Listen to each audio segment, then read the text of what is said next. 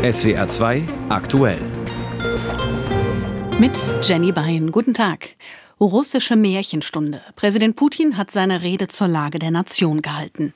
Biden in Polen. Kann der Besuch des US-Präsidenten mehr als nur ein bisschen Symbolik sein? Und der Zucker und die Softdrinks. Eine neue Studie zeigt, dass die freiwillige Selbstverpflichtung der Getränkeindustrie viel zu wenig bringt. Das und mehr gibt es hier in der nächsten halben Stunde. Schön, dass Sie dabei sind. Um Punkt 10 Uhr war es wieder Zeit für eine russische Märchenstunde oder wie der offizielle Titel lautete, Präsident Putins Rede vor der Föderalversammlung. Schwerpunkt sollte der Angriffskrieg auf die Ukraine sein, ließ man vorab schon von Regierungsseite durchblicken. Und da wurde natürlich vorab viel spekuliert, ob Putin was zum weiteren Vorgehen in diesem Krieg sagen wird. Was genau Putin gesagt hat und was auch nicht, fasst Frank Eichmann für uns zusammen. Den Hauptteil seiner ausführlichen Rede nutzte Präsident Putin für einen Generalangriff auf den Westen. Der allein trage die Schuld an der Militäroperation in der Ukraine, die gegen das Naziregime in Kiew geführt werde. Putin zu den Waffenlieferungen. Der Westen nutzt die Ukraine als Rambock und als Testfeld gegen Russland. Aber eines sollte allen klar sein, je mehr Langstreckenwaffen in die Ukraine geliefert werden, desto weiter weg müssen wir die Gefahr von unseren Grenzen verschieben. Die westlichen Eliten wollen Russland eine strategische Niederlage beifügen. Sie wollen einen lokalen Konflikt zum Teil einer globalen Konfrontation machen. Es geht um die Existenz unseres Landes. Sie sollten sich bewusst bewusst sein, Russland ist auf dem Schlachtfeld nicht zu besiegen.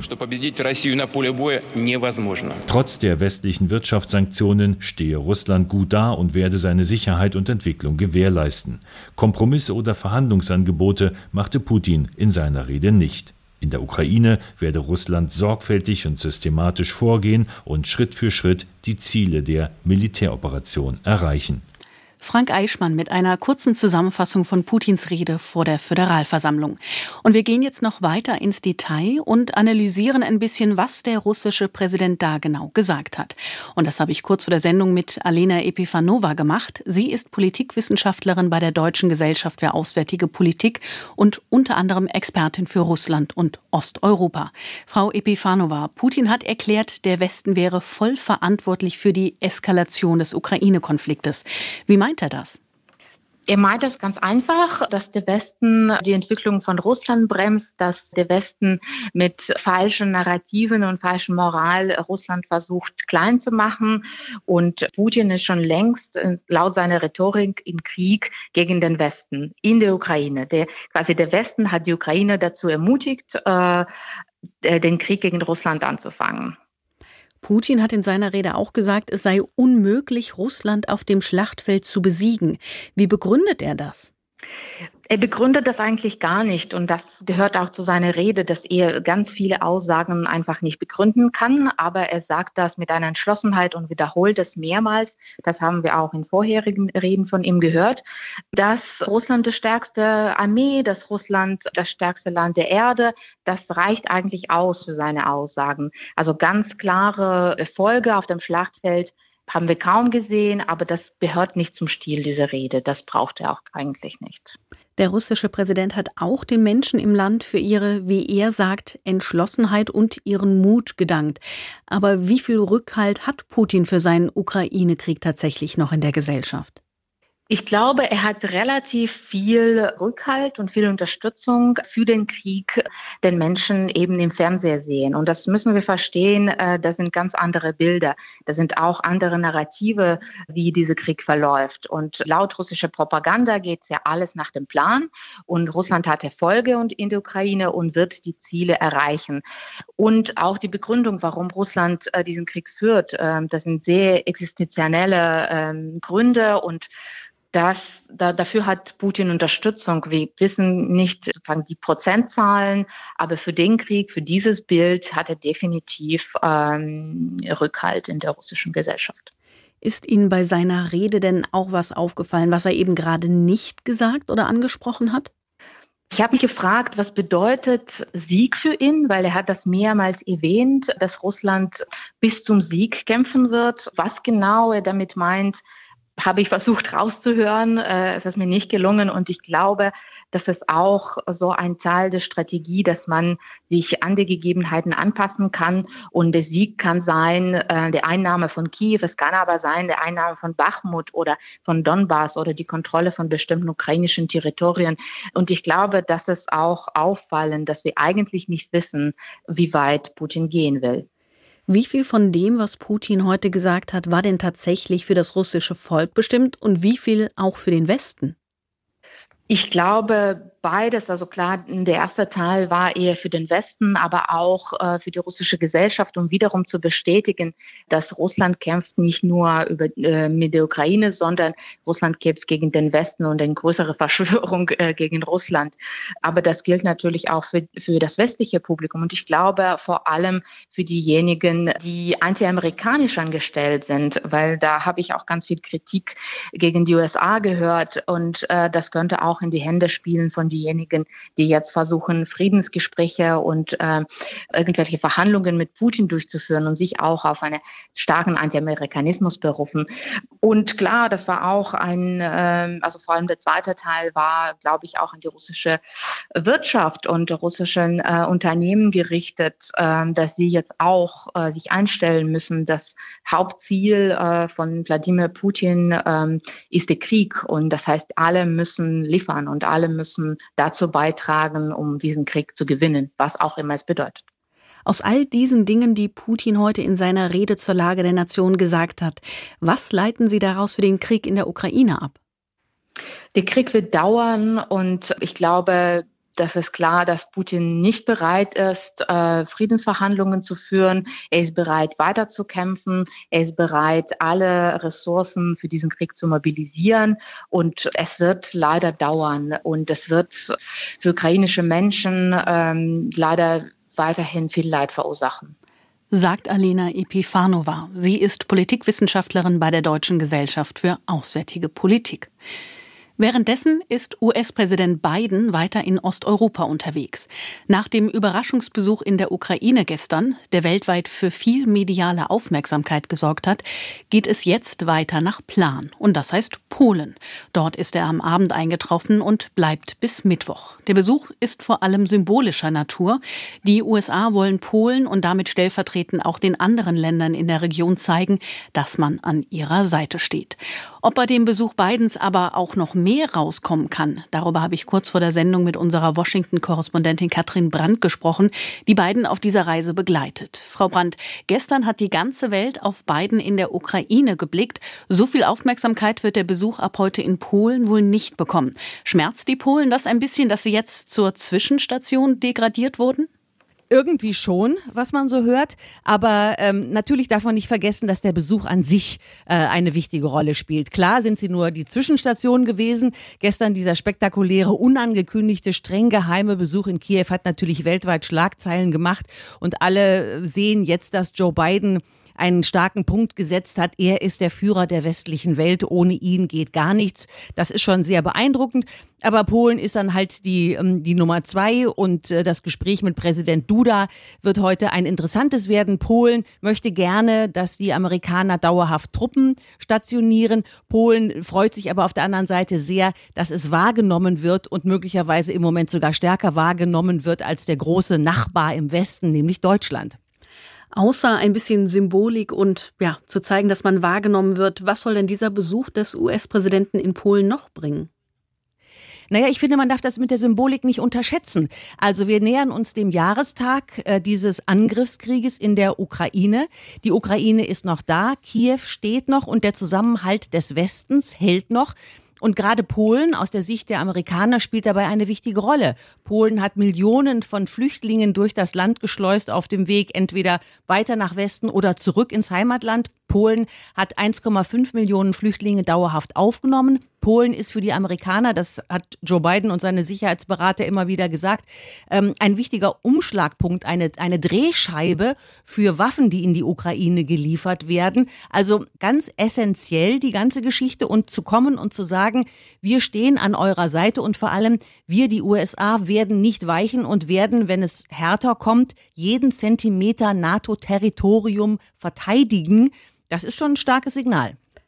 Sie haben schon das Treffen mit Duda angesprochen. Was genau steht denn für Biden heute und morgen auf der Agenda?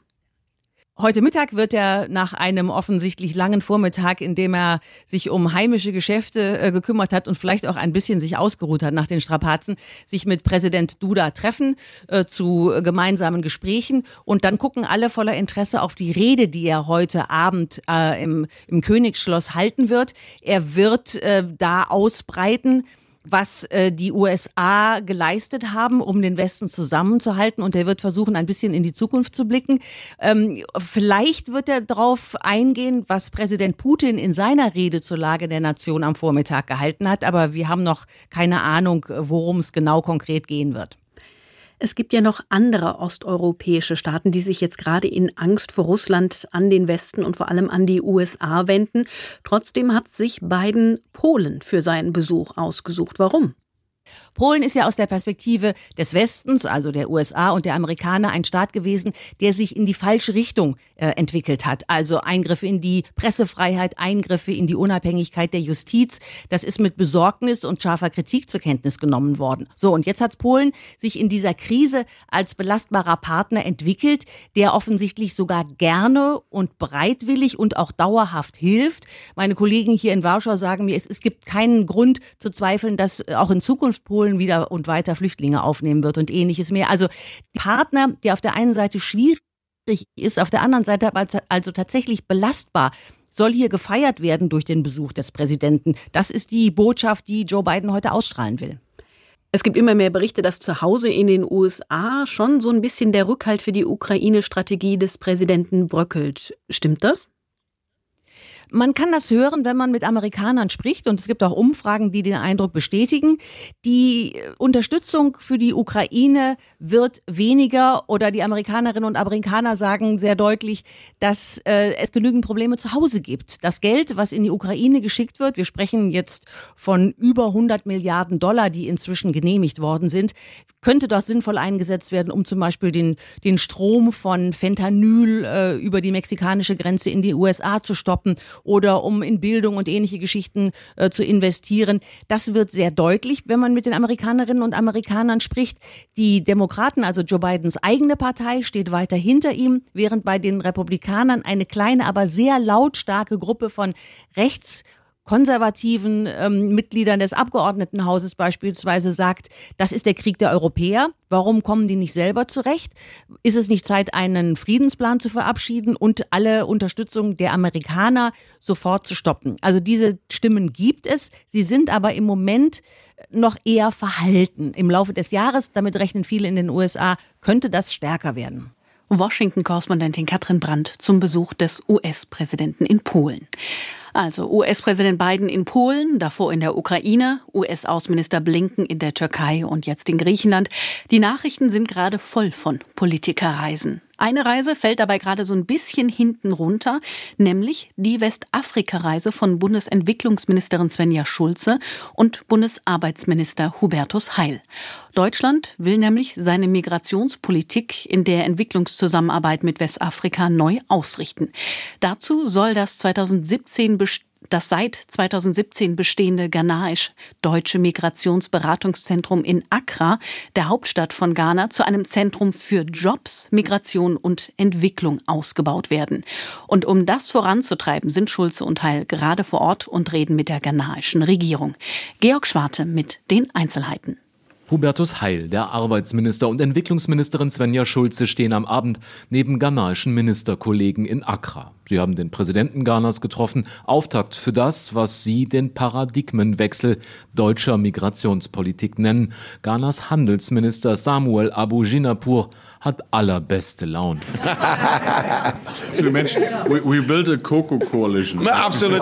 Eine Kakaokoalition will Hubertus Heil mit Ghana schmieden.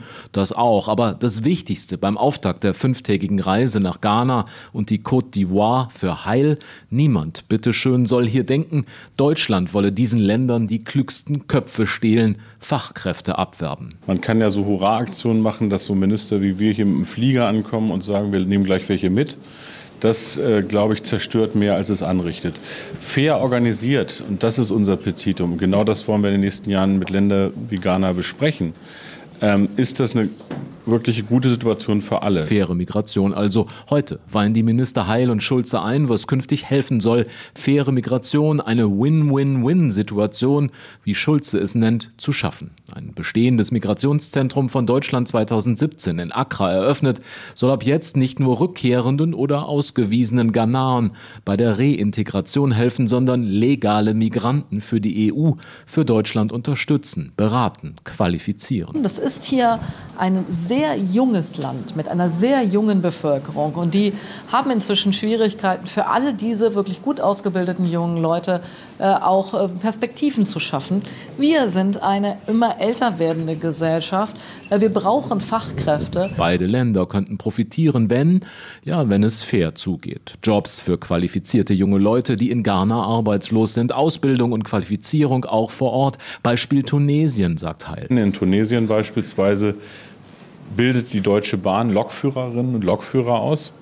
Ähm, einige für ähm, Tunesien, die da gebraucht werden, aber eben auch für den deutschen Markt.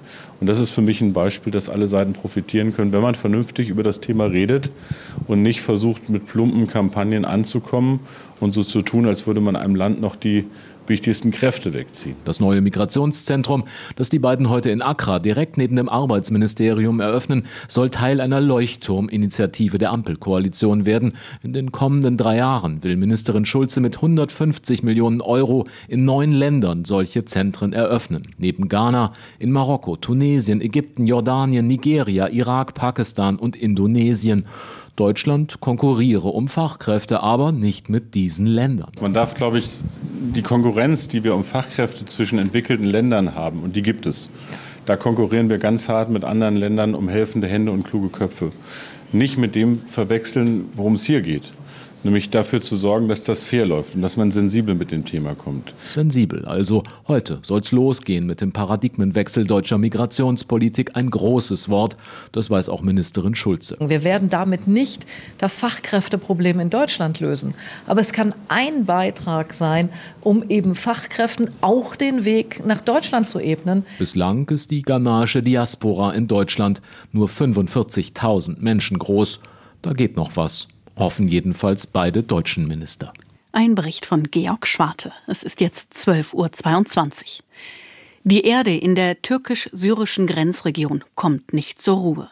Schon wieder hat es dort am Abend Nachbeben gegeben, diesmal besonders heftig mit Stärken von 6,4 und 5,8. Mindestens sechs Menschen sind dabei auf türkischer Seite gestorben, über 300 wurden verletzt. Auch Häuser sollen eingestürzt sein. Inzwischen sind Bundesaußenministerin Baerbock und Bundesinnenministerin Faeser gemeinsam in die Türkei aufgebrochen. Jan Zimmermann berichtet. Es zerreißt uns allen das Herz, zu sehen, welche unfassbare Verwüstung und unendliches Leid dieses Erdbeben verursacht hat, sagte Bundesinnenministerin Nancy Faeser vor ihrer Abreise in die Türkei. Gemeinsam mit Außenministerin Annalena Baerbock will sich die SPD-Politikerin vor Ort ein Bild machen und mit Betroffenen sprechen. Baerbock betonte wörtlich, unser Mitgefühl erschöpft sich nicht in Worten und es wird auch nicht nachlassen, wenn die Katastrophe in den Nachrichten von anderen Schlagzeilen verdrängt wird. Deutschland wolle nach der schnellen praktischen Unterstützung durch Rettungsteams, Hilfsgüter und Visaerleichterungen auch künftig bestmöglich helfen, den Menschen im Erdbebengebiet wieder eine Perspektive zu geben, so die Grünen-Politikerin. Faeser kündigte an, dass die Luftwaffe heute erneut 13 Tonnen Hilfsgüter, darunter 100 Zelte, 400 Feldbetten und mehr als 1000 Schlafsäcke in die Türkei liefere. Für Syrien habe das technische Hilfswerk 73 Tonnen Hilfsgüter bereitgestellt. Laut Baerbock kamen bei dem Erdbeben in der Türkei Türkei und Syrien vor zwei Wochen fast 50.000 Menschen ums Leben. Die Weltgesundheitsorganisation spricht von der schlimmsten Naturkatastrophe in Europa seit einem Jahrhundert. Jan Zimmermann mit einem Bericht aus der Erdbebenregion. Smoothies, gesüßte Eiskaffees, Energydrinks oder Buttermilch mit Geschmack. All diese Getränke sind oft bis oben hin voll mit Zucker. Vor allem bei Softdrinks gibt es dieses Problem. In 100 Milliliter Coca-Cola sind zum Beispiel über 10 Gramm Zucker drin. Das ist zwar weniger als in Schokolade, Cola ist aber auch wesentlich schneller in großen Mengen verschlungen als Schokolade. Bisher gab es deshalb für die Getränkeindustrie in Deutschland eine freiwillige Selbstverpflichtung, weniger Zucker in die Softdrinks zu machen. Eine neue Studie von der Deutschen Allianz nicht übertragbarer Krankheiten und den beiden Münchner Universitäten zeigt aber, das funktioniert nicht gut genug. Besser laufe es dagegen in Ländern, in denen es feste Abgaben oder Steuern auf Zucker gebe. Janina Schreiber aus der SWR Umweltredaktion fasst die Ergebnisse der Studie zusammen. Der durchschnittliche Zuckergehalt in Limo, Cola und Brause ist in den vergangenen sechs Jahren um etwa zwei Prozent gesunken. Zu diesem Schluss kommt eine Studie von der Deutschen Allianz nicht übertragbare Krankheiten und den beiden Münchner Universitäten. Damit bricht die Getränkeindustrie die freiwillige Selbstverpflichtung von 15 Prozent Zuckerreduktion in Softdrinks. Diese hatte das Bundesernährungsministerium einst so eingeführt. 15 Prozent weniger Zucker im Zeitraum von 2015 bis 2025. Allerdings auf freiwilliger Basis. Die Studiendaten zeigen, die deutschen Hersteller sind davon noch weit entfernt. Rechnerisch hätten die Hersteller während des Studienzeitraums den Zucker in ihren Softdrinks bereits um 9 Prozent reduzieren müssen. Wie es anders geht, zeigt das Beispiel aus Großbritannien. Bei ähnlichen Ausgangswerten haben die Hersteller dort den Zuckergehalt ihrer Softdrinks um knapp 30 Prozent reduziert. In Großbritannien gibt es wie in 50 anderen Ländern weltweit eine verpflichtende Abgabe auf stark zuckrige Getränke. Die Studienautoren und Autorinnen aus Berlin und München fordern deshalb nun vom jetzigen Ernährungsminister Cem Özdemir eine ähnlich effektive Lösung wie in Großbritannien.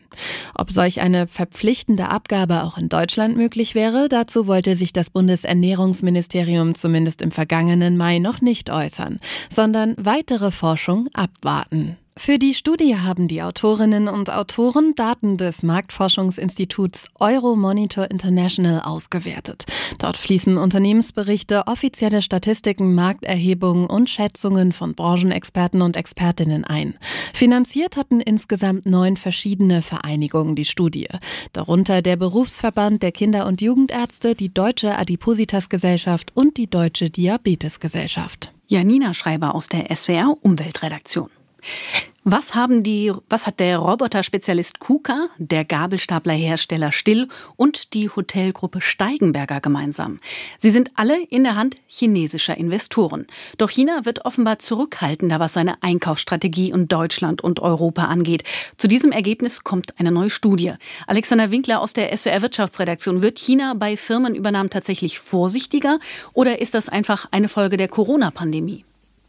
Ja, tatsächlich beides. Corona ist natürlich naheliegend. Die strengen Lockdowns in China, die sind zwar inzwischen aufgehoben, sie haben aber zwischenzeitlich den Austausch mit Europa deutlich erschwert. Das zeigt sich eben auch an den Firmenübernahmen, die das Beratungsunternehmen EY analysiert hat. Aber China wird auch insgesamt vorsichtiger, weil die politischen Rahmenbedingungen sich geändert haben. Übernahmen sind nämlich inzwischen viel schwieriger als noch vor ein paar Jahren. Und wie deutlich ist dieser Rückgang? Ja, das kommt ein bisschen drauf an, wie man rechnet. Nimmt man die absolute Zahl der Firmenkäufe in Europa, dann hat die sich in den letzten Jahren mehr als halbiert. Vom Höhepunkt 2016 mit mehr als 300 Übernahmen waren es laut EY 2021 noch nicht mal mehr 140. Noch deutlicher ist die Trendumkehr sogar beim Wert der gekauften Unternehmen von 86 Milliarden Euro hat der sich im selben Zeitraum auf gerade mal 4 Milliarden reduziert und da fällt dann auch nicht mehr wirklich ins Gewicht, dass die Kaufpreise bei vielen Übernahmen gar nicht öffentlich bekannt sind. Sie haben schon angesprochen, dass sich die politischen Rahmenbedingungen geändert haben. Gleichzeitig hat aber Bundeskanzler Olaf Scholz erst im Herbst zugelassen, dass die chinesische Reederei Costco Anteile an einem Terminal im Hamburger Hafen übernimmt. Wie passt das denn zusammen? Na, man könnte fast sagen, Ausnahmen bestätigen die Regel, aber ganz im Ernst, die Analystin Yi Sun von EY erklärt, China prüft inzwischen wohl sehr genau, welcher Zukauf heikle Diskussionen bei Regierungen und in der Öffentlichkeit auslösen könnte. Und nur wenn das Ziel strategisch wichtig ist und die Chancen gut genug stehen, dann wird auch ein Versuch gestartet und im Falle vom Hamburger Hafen war das ja offenbar korrekt. Gleichzeitig sind es vor allem die USA, die China viel häufiger ausbremsen, denn besonders wenn Übernahmekandidaten Produktionsstätten oder Entwicklungszentren in den USA hätten, würden würden potenzielle chinesische Bieter oftmals gar nicht erst eingeladen, weil eine Ablehnung durch die zuständigen US-Behörden befürchtet wird. Heißt das dann auch für die Zukunft, dass China weiter so zurückhaltend bleiben wird?